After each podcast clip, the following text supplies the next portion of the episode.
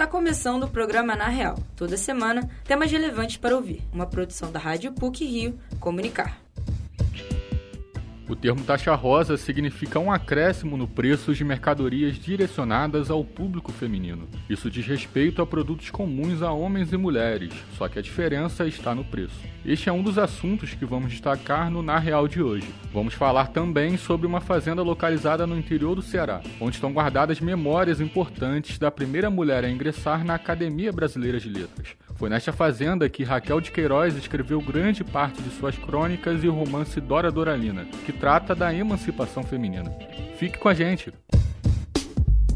A prática de cobrança da chamada taxa rosa foi considerada abusiva pela Secretaria Nacional do Consumidor e pelo Ministério da Justiça e Segurança Pública, mas continua sendo utilizada. A reportagem é de Valentina Rocha. Em março deste ano, o Ministério da Justiça e Segurança Pública em uma ação conjunta com a Secretaria Nacional do Consumidor, Senacom, publicou um documento com orientações voltadas à proteção dos direitos das consumidoras.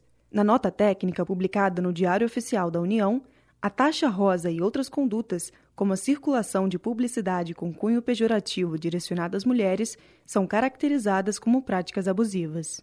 O termo taxa rosa determina o acréscimo no preço de produtos destinados ao público feminino. A nomenclatura ganhou notoriedade em 2015, a partir de uma pesquisa realizada pelo Departamento de Defesa do Consumidor de Nova York, DCA. O estudo buscava compreender a relação da precificação de produtos de acordo com o gênero e teve como base o ciclo de vida médio do consumidor foram analisadas mais de 800 mercadorias de 90 marcas diferentes das indústrias de brinquedos e acessórios, roupas infantis, roupas para adultos e produtos de higiene pessoal e de saúde domiciliar para idosos. O resultado foi a constatação da diferença média de 7% a mais nos preços de produtos femininos em relação a produtos neutros e masculinos. Muitas vezes, essa diferença nos valores é muito pequena e pode passar despercebida pelos consumidores. A Rádio PUC esteve nos pilotis da PUC Rio para saber a opinião dos universitários sobre o assunto. Meu nome é Luci, tenho 22 anos, eu faço Relações Internacionais da PUC. Isso acontece com a gente desde pequena, né? Desde que a gente é criança, boneca principalmente. A quantidade de Max Steel que eu tinha comparado com Barbie é absurda. Acabo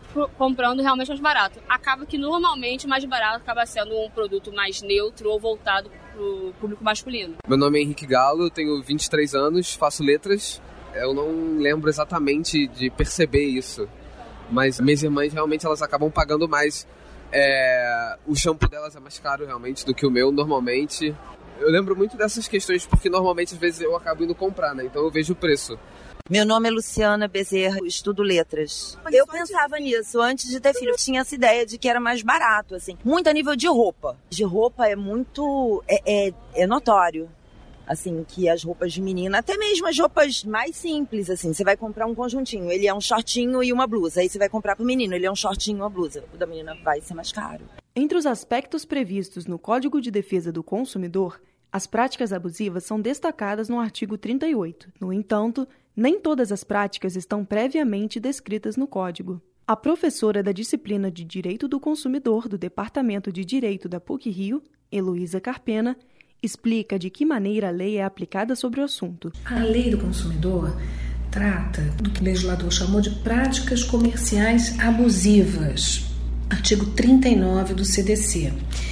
E esse, esse dispositivo é interessante porque traz nos seus incisos alguns exemplos do que seriam essas práticas abusivas, mas não tem um conceito na lei. Então, na prática, ao apreciar a legalidade de uma conduta, o juiz vai ter liberdade de interpretar esse dispositivo de uma forma mais ampla. Então, alguma coisa que o legislador não previu aqui nesses dispositivos pode ser considerada também prática abusiva. Existem algumas possibilidades ao alcance dos consumidores. A professora Heloísa Carpena explica de que maneira as iniciativas coletivas podem ser aplicadas à situação. Essas questões são melhor tratadas coletivamente. Por quê? Sem excluir a possibilidade da, da, das iniciativas individuais, tá? Sempre. Mas por serem microlesões, como se fala, elas são melhor conduzidas e levadas à justiça se forem através de uma iniciativa coletiva. E quem tem poder de fazer isso? O Ministério Público é o primeiro, a Defensoria Pública, as associações de consumidores podem fazer isso. Então, é uma ação em que as pessoas lesadas não participam. Elas encaminham a denúncia e aí, no caso do Ministério Público, por exemplo, o promotor vai levar o caso adiante. Denúncias de preços abusivos e acréscimos de valores em produtos femininos podem ser encaminhadas ao PROCON do seu estado ou por meio de uma ouvidoria através do site do Ministério Público. Valentina Rocha, para o Na Real. As portas da Fazenda Não Me Deixes, da escritora Raquel de Queiroz, no interior do Ceará, estão abertas para pesquisadores e turistas. Além da importância para a literatura brasileira, a fazenda foi nomeada Reserva Particular do Patrimônio Natural pelo IBAMA. O repórter Augusto Werneck conta essa história. Localizada no município de Quixadá, no interior do Ceará, a Fazenda Não Me Deixes guarda memórias da primeira mulher a entrar na Academia Brasileira de Letras, a escritora Raquel de Queiroz. Foi diante do sertão nordestino que a autora escreveu boa parte das suas crônicas e o romance Dora Doralina. Uma área com cerca de 300 hectares de caatinga preservada da fazenda foi reconhecida como reserva particular do patrimônio natural pelo IBAMA. Isso significa que é proibido caçar, pescar e desmatar. A propriedade é administrada pela família de Raquel de Queiroz e está aberta para visitação. O nome Não Me Deixes podia até ser dado pela escritora, por causa do tom poético, mas foi dado antes do nascimento de Raquel de Queiroz. O engenheiro de produção, Flávio Salek, neto da cronista, relembra a história da origem do nome da fazenda. Esse nome é um nome, embora poético, não foi dado por ela. Esse nome já existia quando ela herdou a fazenda do pai dela, Daniel de Queiroz. Não foi ele que deu o nome também. O nome foi dado por um antigo dono, também um tio avô dele, de quem ele herdou a fazenda. Ele tinha dado essa fazenda para um outro sobrinho que acabou deixando a fazenda e foi tentar a vida no Pará e depois voltou para o Ceará já doente. Aí o, o velho então disse para ele: Olha, eu vou cuidar de você, mas eu vou botar o nome dessa fazenda para você sempre se lembrar de não deixar pessoas que te amam, que te cuidam. Desde a aposentadoria do seu marido Oyama de Macedo, Raquel de Queiroz passou a dividir seu tempo entre o Rio de Janeiro e o Ceará. A primeira chuva, geralmente no mês de janeiro, era o marco para a viagem de volta da escritora para o sertão. Flávio Salek também detalha como era a rotina de produção de crônicas de sua avó na fazenda. Ela tinha uma coluna na revista O Cruzeiro, que era a última página.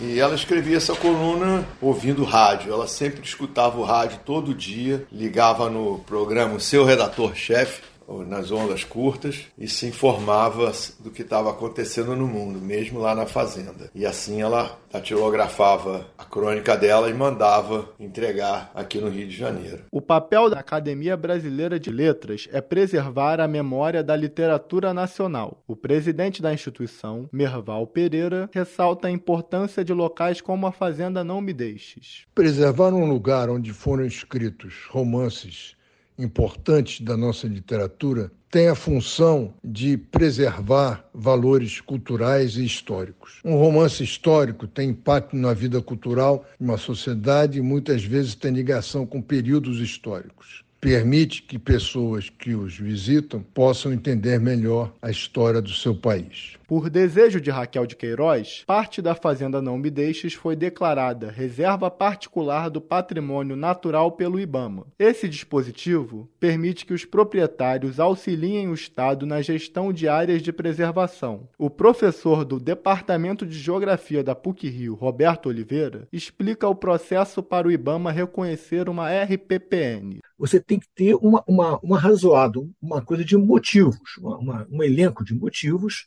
que caracterizem, seja pela beleza cênica, seja pela ocorrência de espécies raras, seja pelas condições geomorfológicas especiais ou, ou, aspectos geológicos, enfim, qual o motivo que leva a criar? Isso daí é analisado pelo poder público, né? Isso, e depois ele é, é, é decretado, então, essa, essa reserva do, do, patrimônio natural. Para agendar uma visita, basta entrar em contato no número do WhatsApp disponível no Instagram, arroba Fazenda Não Me Deixes. Augusto Werneck para o Na Real. E para finalizar a edição do Na Real de hoje, algumas pílulas sobre o que foi ou será destaque nas mídias. Pílulas da semana. um dos maiores campeonatos de skate do mundo voltou ao Brasil. O STU Open Rio 2023 começou na quinta-feira, dia 22, e continua nos dias 28 e 29 de outubro. Os melhores skatistas do mundo vão se reunir na Barra da Tijuca, no principal complexo de skate da cidade, a Praça do Ó. Além da competição, o evento terá shows, oficinas, batalhas de dança e uma curadoria de DJs.